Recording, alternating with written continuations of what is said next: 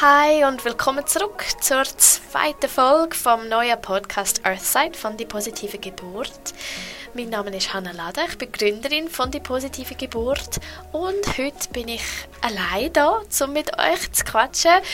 Wenn du neu dazu stoßt, habe ich in der ersten Folge meinen Mann den Alex eingeladen, um über die Geburt von unserer ersten Tochter zu reden.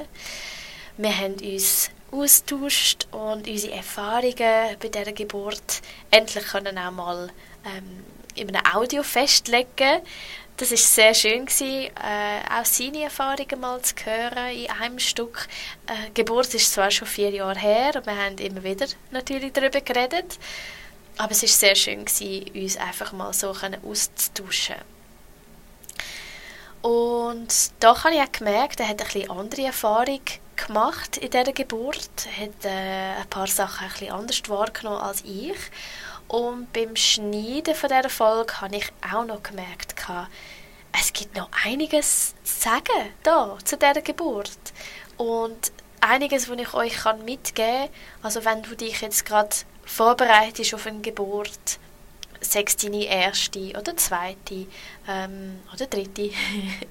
es gibt noch einiges an Tipps, die ich dir kann mitgeben kann, wenn du jetzt eine Geburt in einem Spital vorbereiten ich spule mal ein bisschen zurück. Wir sind im 16. 2016 schwanger geworden, im September, und haben dann uns entschlossen, etwa im Januar, Februar 2017 einen Crashkurs zu besuchen als Geburtsvorbereitung. Äh, damals hat man so in der Stadt, wir haben in der Stadt Zürich äh, gewohnt gehabt.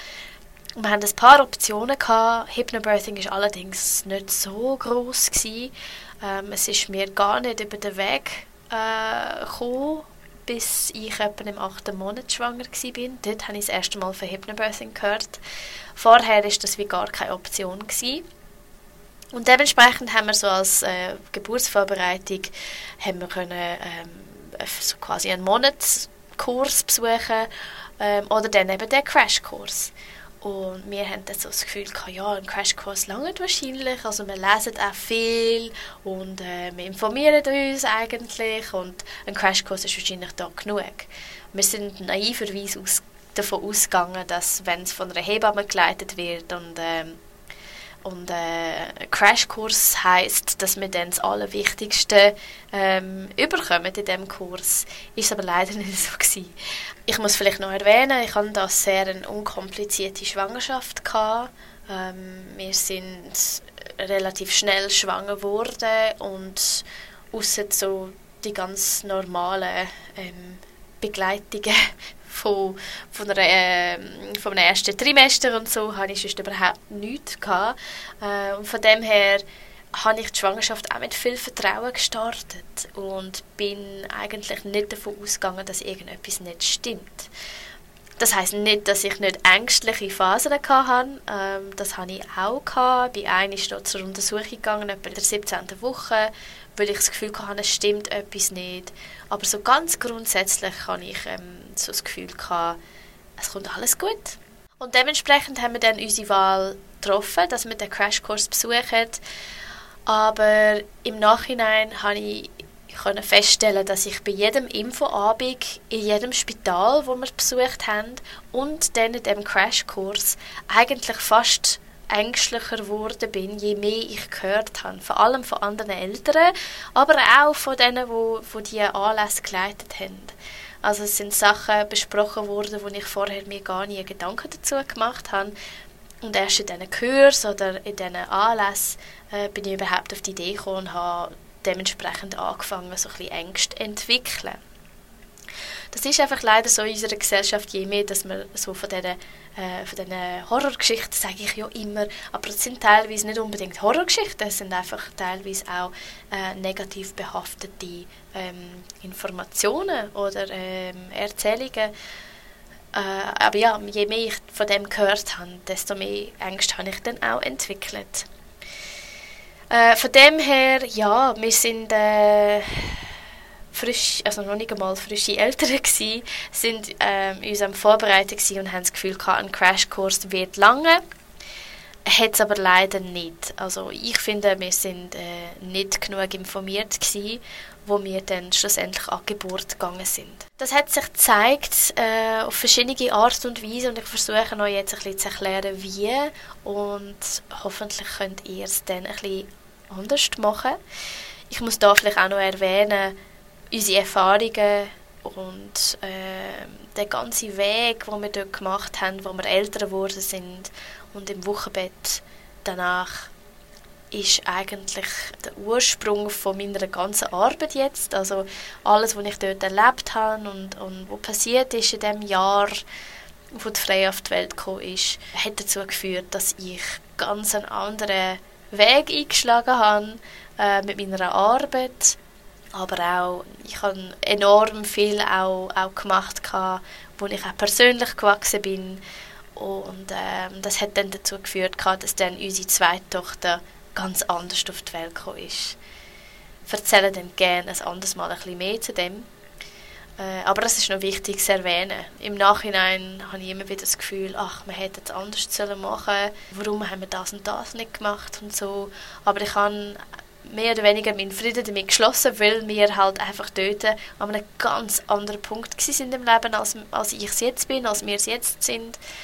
Und wir haben so viel daraus gelernt, ähm, wo dann dazu geführt hat, dass ich äh, das mache, was ich jetzt heute mache. ja, wir haben vielleicht ein paar ungünstige Entscheidungen getroffen. Wir haben uns entschlossen, dass wir im, im sechsten Monat noch zügeln. Und dort äh, habe ich dann natürlich die Wochenbetthebamme müssen wechseln und den Geburtsort, den wir geplant hatten, haben wir natürlich auch müssen wechseln. Wir sind dann in den Kanton Aargau rausgezügelt und haben uns dann für das Kantonsspital Aarau entschlossen gehabt. und ich bin erschrocken, wie schwierig das es war, eine Wochenbetthebamme zu finden, wo im Zeitraum Mai, Juni Zeit hatte. Ich bin davon ausgegangen, dass das reibungslos klappt und ich habe doch relativ lange gesucht gehabt. und schlussendlich habe ich dann einfach müssen der ersten Person, die Zeit hatte, quasi einfach zusagen. Dort habe ich einen grossen Fehler gemacht und habe sie nicht vorher kennengelernt. Ähm, irgendwie ist mir das nicht in den Sinn gekommen, sie noch persönlich einzuladen. Ich habe gedacht, wenn es am Telefon mehr oder weniger stimmt, dann ist das dann gut. Ich muss auch gestehen, ich habe während der ganzen Schwangerschaft viel zu viel geschafft. Also ich ähm, habe dort irgendwie so das Gefühl gehabt, das ist okay für mich, so viel zu arbeiten ich habe damals ähm, in einer Oberstufe Schule gegeben und gleichzeitig noch mein Studium fertig gemacht. Und für mich war es wie normal, gewesen, eigentlich am Ende des Tages heimzukommen und einfach nudelfertig zu sein. Im Nachhinein, eben durch das, dass ich jetzt die letzten paar Jahre einiges erfahren und erlebt habe, spüre ich viel besser, wo es für mich zu viel wird und wenn ich dann keine Energie habe und wo ich muss Pause machen und so. Damals hatte ich aber das Gefühl gehabt, das ist völlig normal, so am Rande der Erschöpfung quasi zu sein, ständig. Und ja, meine Schwangerschaft hat äh, nicht unbedingt so gelitten, aber ähm, ich oder mein Körper ist wahrscheinlich für meinen Körper nicht so geeignet oder besonders gut gewesen.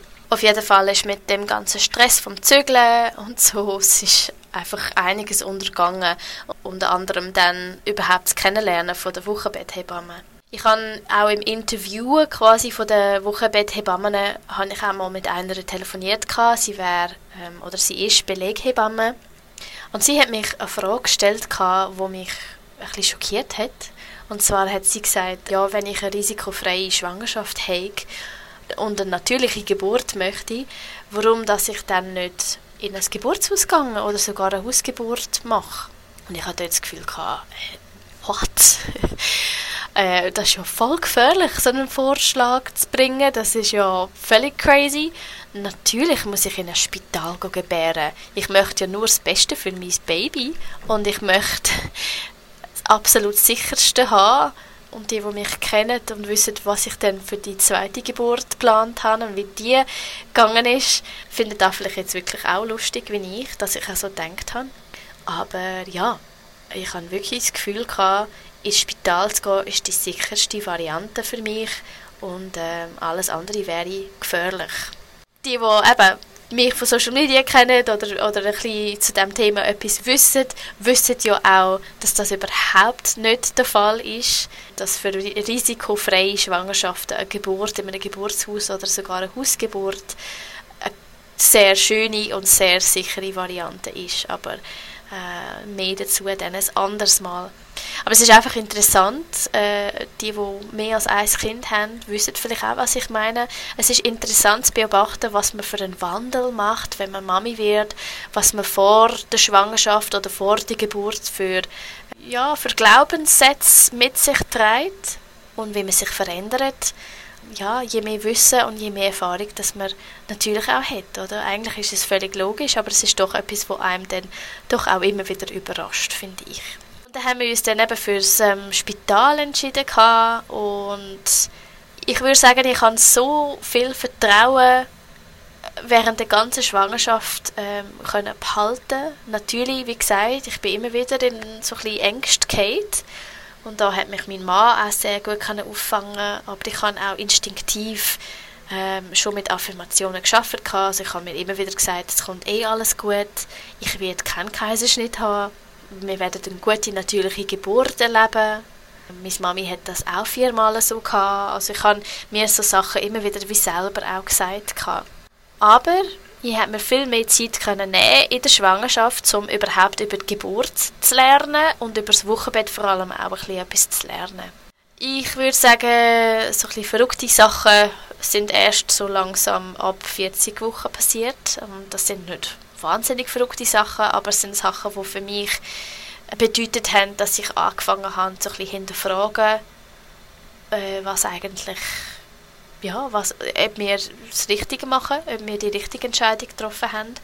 Und das sind Erfahrungen gewesen, die für mich bedeutet haben, dass ich immer wieder ein bisschen in Angst hineingekommen bin und nicht mehr so viel Vertrauen hatte, wie ich sonst während der Schwangerschaft hatte. Also das sind Erfahrungen gewesen, die mich einfach verunsichert haben, wo ich denke, hätte ich mehr Wissen und mich besser informiert, dann wäre ich nicht so schnell verunsichert gewesen. Es hat angefangen mit so ein komischen Diskussionen um Woche 40. Meine Frauenärztin, wo, dort, wo ich auch neu dort äh, haben müssen nochmal suchen, hat ähm, immer wieder CTGs machen, immer wieder das Blut testen, ähm, immer wieder Ultraschall machen und ich habe mich dort nicht gewehrt. Ich habe gemeint, das ist normal aber für mich ist es irgendwie fast kräftezerrend gewesen, immer wieder in diese Praxis müssen zu gehen. Und ich habe das gar nicht hinterfragt, obwohl ich ganz eine gesunde Schwangerschaft hatte. Ich überhaupt keine Beschwerden. Gehabt. Meine Blutwerte sind tiptop das Fruchtwasser ist völlig in Ordnung. Die Größe der Freya ist absolut im normalen Bereich. Ich hatte keine frühzeitige Wehen ich hatte überhaupt nichts.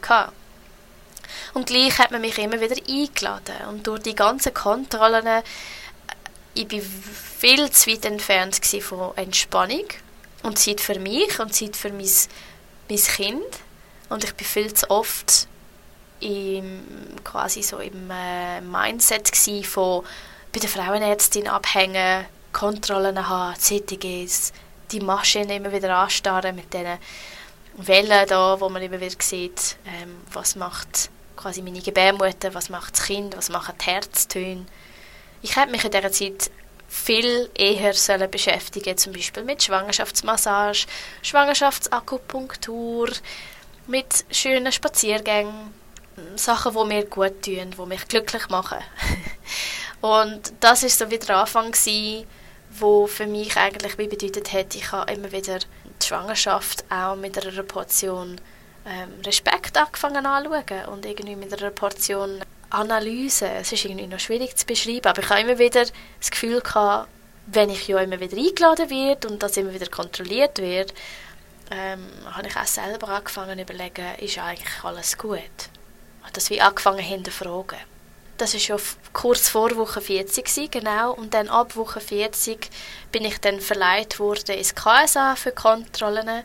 Dort teilweise bei der Hebamme gewesen und ähm, teilweise haben wir dann auch noch Ultraschall gemacht, nochmal. Es war alles immer noch gut gewesen. Und sie haben relativ früh angefangen zu reden von, was man machen kann, damit das Baby kommt. Obwohl, eben, ich bin erst bei Woche 40 war Die meisten Babys, äh, wo, also die meisten Erstgebärende gebären nach Woche 40. Es sind über 80 Prozent von allen Babys kommen nach dem offiziellen Termin. Dort habe ich mich aber gleich auch ein bisschen verunsichern lassen und habe angefangen mir zu überlegen, ja, wie bringe ich das Baby jetzt überhaupt auf die Welt. Äh, es gibt ein Bild von mir, wie ich ähm, verbissen reinschaue auf dem Balkon bei uns und mein Bauch so rausschaut und ich hochschwanger bin und ich esse, glaube ich, einen ganzen Ananas, weil ich denke, ja, das nützt mir vielleicht etwas. Also das ist wirklich äh, symbolisch eigentlich für die ganze Zeit nach dem offiziellen Termin, wo ich eigentlich jeden Tag überlegt habe, wie bringe ich das Baby raus? Anstelle von, dass ich einfach etwas mache, was mir gut tut und das einfach auch mal ein bisschen vergesse. Ja, das Gespräch ist dann immer mehr so Richtung Einleitung gegangen und ich bin haarscharf an einer Einleitung vorbeigekommen. Und zwar, sie haben wollen, um, was ist das, 41 plus 5 haben sie dann einleiten Zwei Tage vorher haben sie eine iPol-Lösung gemacht und einen Tag vorher ist dann die Freie gekommen. Über Geburt selber muss ich ja nicht so viel sagen. Das haben wir in der ersten Folge ähm, ein bisschen genauer angeschaut. Es war eine gute Geburt. Gewesen. Es war ähm, eigentlich auch keine lange Geburt gewesen. Und es ist auch, also ich habe sehr schöne Erinnerungen an die Geburt.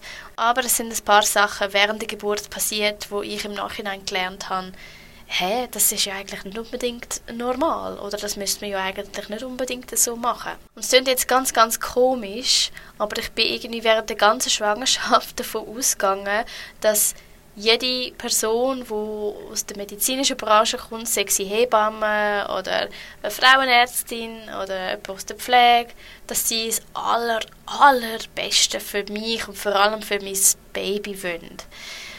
Und ich habe irgendwie während der ganzen Schwangerschaft immer wieder Erfahrungen gemacht, wo ich gemerkt habe, sie sind so überlastet, auch wenn sie das Beste für einen wollen, manchmal geht es einfach wie nicht.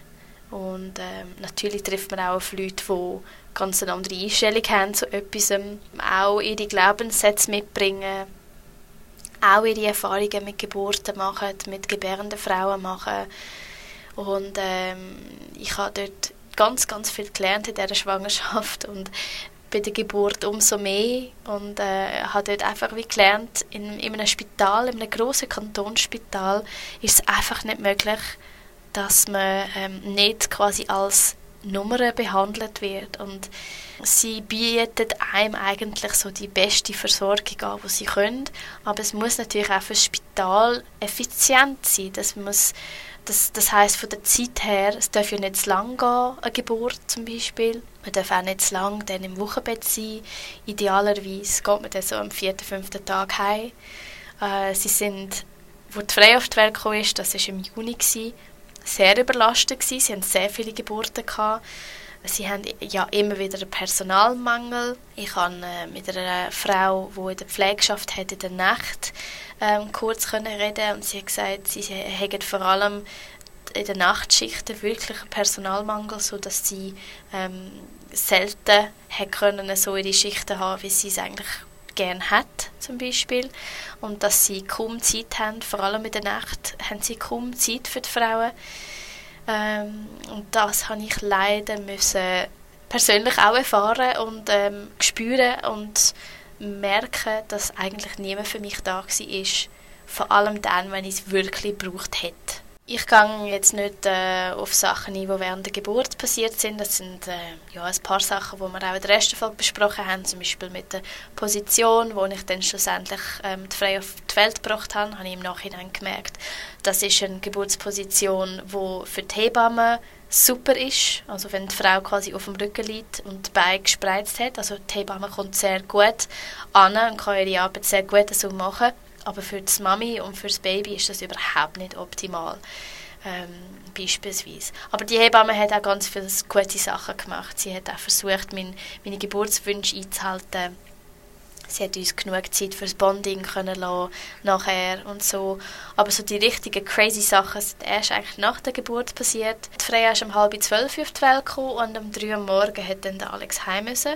Wir haben den Gebärsaal etwa um zwei oder drei aufgeben und äh, ich bin auf die Station verleiht worden und der Alex hat nicht können bleiben. Und das ist für mich ganz, ganz schlimm gewesen.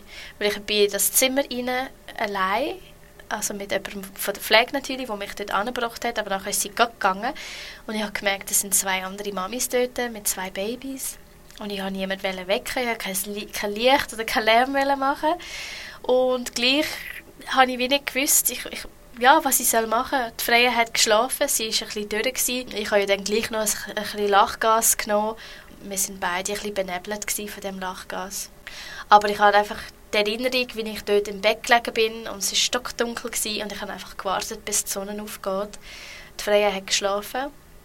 Mir hat aber im, mir hat niemand gesagt, dass es fürs Bonding und fürs Stillen vielleicht besser wäre, wenn sie bei mir liegt, auf mir liegt zum Beispiel. Ähm, das habe ich dort auch wie nicht so ganz geschnallt. Und dort, äh, somit ist die Freya einfach im Bett nebendran gelegen. Ich habe sie immer wieder angeschaut und habe das Gefühl gehabt, ist das jetzt wirklich passiert? Das ist ja mein Baby, das da nebendran liegt. Ich kann es kaum glauben. Und da habe ich das Gefühl gehabt, ich kenne sie doch schon mega gut. Also es ist sehr, auch, auch eine schöne paar Stunden gewesen, aber auch ein paar Stunden, wo ich eigentlich voller Angst dort gelegen bin und einfach das Gefühl hatte, was mache ich jetzt? und äh, genau, dann etwa so um 7 Uhr morgens ist dann jemand aus der Pflege. Ich bin erschrocken, dass ich keine Hebamme mehr gesehen habe. Und die aus der Pflege hat, wie ich vorher erwähnt habe, einfach wirklich fast keine Zeit gehabt. Ich bin grundsätzlich in diesen drei Tagen, als ich dort war, glaube ich, kein einziges Mal hat mir jemand gesagt, ich werde es können schaffen mit dem Stillen und sie zeigen mir wie. Sondern sie sind eher gekommen und haben meine Brust genommen und, und die Freya genommen und, und dann haben sie sie einfach aneinander gedrückt, also meine Brust und den Kopf von der Freya aneinander gedrückt und mir dann gesagt, ah, es klappt nicht, es klappt nicht, ich glaube, es wird nicht gehen. Tun sie doch einfach wieder ein bisschen abpumpen und wir geben ihr noch ein Schöppeli. Und irgendwie, ich, ich möchte glauben, oder ich weiß eigentlich, dass die Freya einiges an Kolostrum bekommen hat. Aber sie hat auch die blöden Schöppeli bekommen, weil ich gedacht habe, ja, das gehört wieder zu. Ihr denkt, meine Milch ist ja noch nicht da und sie hat sicher Hunger und darum ist sie immer ein bisschen unruhiger. In dem Fall wird die, die schon recht haben, wenn sie sagt, das Baby braucht einen Shoppen. Sie hat ja Erfahrung und ich höre auf sie und, und so. Völlig crazy, weil ich im Nachhinein ja viel mehr weiss dazu. Ähm, was ich bräuchte hätte, wäre, dass jemand mir zeigt, wie man richtig ansetzt, damit meine Brustwarzen nicht verletzt werden.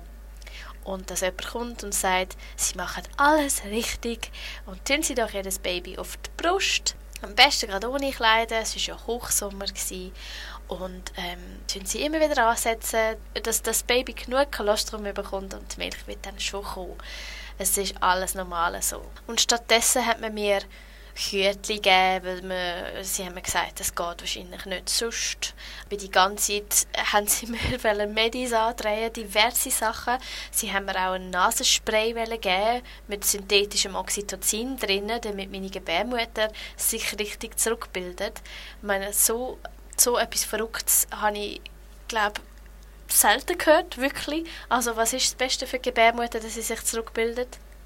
Einfach ansetzen, stillen, Brustwarzen stimulieren. Oxytocin, und zwar das Natürliche. Ich möchte davon ausgehen, dass sie einfach wirklich keine Zeit hatten, aber das ist für mich persönlich so schädlich gewesen und ich bin ganz, ganz, ganz sicher, dass ich nicht die einzige Mami, die so etwas erlebt hat. Ich weiß es ja sogar von meiner jetzigen Arbeit, dass fast alle Mamis ähnliche Erfahrungen machen im Spital. Es ist für mich bis heute ein Rätsel, warum dass mir so gewisse Sachen so empfohlen worden sind, warum das das Wissen nicht vorhanden ist, zum Beispiel unter den Leuten von der Pflege, zum Beispiel auch einfach einmal zu verweisen auf die Stillberatung, wenn sie es selber nicht besser wissen, anstelle von so Sachen geben, die eigentlich zum Abstillen führen.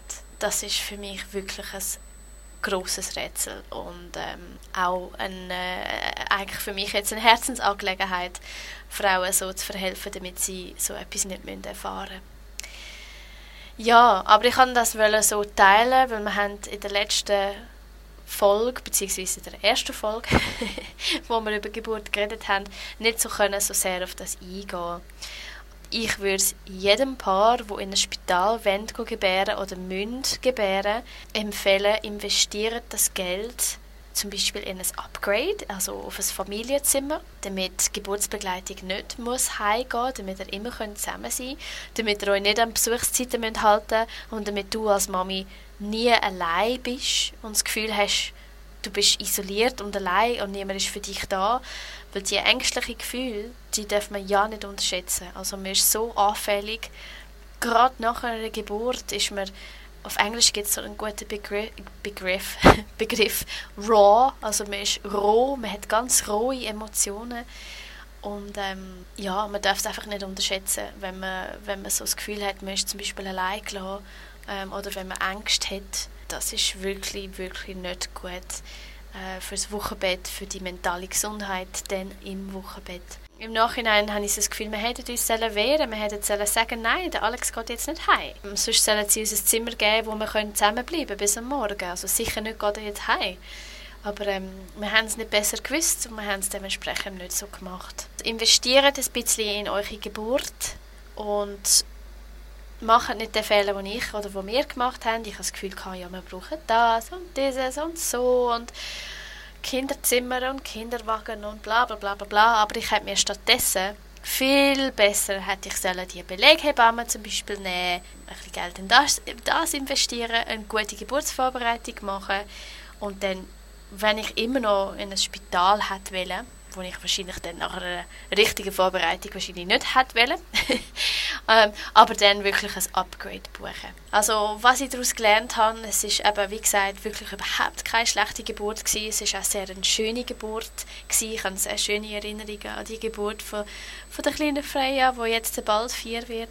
Aber was ich gelernt habe, ist, eine Portion Vertrauen ist gut Aber noch fast besser ist wirklich die Kombination selber ganz, ganz viel zu wissen, möglichst viel zu wissen, kombiniert mit einer Portion Vertrauen in sich und ins Baby und überhaupt ins Geschehen. Über was man alles ablehnen darf oder was, ja, was man alles anboten überkommt in einem Spital, würde ich immer wieder darüber reden. Man darf zum Beispiel ähm, etwas ablehnen wie vaginale Kontrolluntersuchungen. Ich hatte so viel während der Geburt und es hätte überhaupt nicht müssen sein. Man kann Venenzugang ablehnen, sofern man natürlich eine risikofreie Schwangerschaft hat. Also man kann diverses ablehnen, was ich nicht gewusst habe und einfach über mich haben müssen ergehen lassen. Und das ist natürlich nicht förderlich für die richtigen Hormone, die es braucht dann für eine gute Geburt. Ähm, so quasi das Gefühl zu haben, es wird etwas mit einem gemacht oder mit deinem Körper gemacht, wo du eigentlich nicht möchtest. Ähm, ich glaube, jede Frau kann da nachfühlen, dass da wahrscheinlich nicht eine förderliche Stimmung dann ähm, produziert für ähm, die Geburt von einem Baby. Mehr dazu aber ein anderes Mal. Ich hoffe, du hast ein bisschen etwas profitieren von dem, vor allem wenn du dich jetzt in der Geburtsvorbereitung befindest ähm, oder dir überlegst, wieder ein Baby zu haben, vielleicht, dass du auch andere Entscheidungen kannst treffen das war's für heute und das war's auch zu der Geburt von der Freya. Danke, danke, danke fürs Hören. Ich schätze dich sehr. Ich schätze auch alle Nachrichten und alle Feedbacks und Reviews, die reinkommen zum Podcast oder auch sonst zu unserer Arbeit irgendwie hat so die Community von DPG, also die positive Geburt, ähm, so einen ganz speziellen Platz in meinem Herzen jetzt eingenommen mittlerweile und es ist so schön, ähm, den Austausch mit euch auch können zu haben. Wenn du den Podcast hörst, dann weißt du wahrscheinlich schon, du kannst dich jederzeit bei mir melden, sei das über Instagram, über die Webseite. Du darfst uns gerne ein Review hinterlassen zum Podcast, du darfst auch gerne subscriben das hilft nicht nur uns, sondern es hilft auch anderen Frauen, unsere Sachen zu finden. Danke und bis zum nächsten Mal.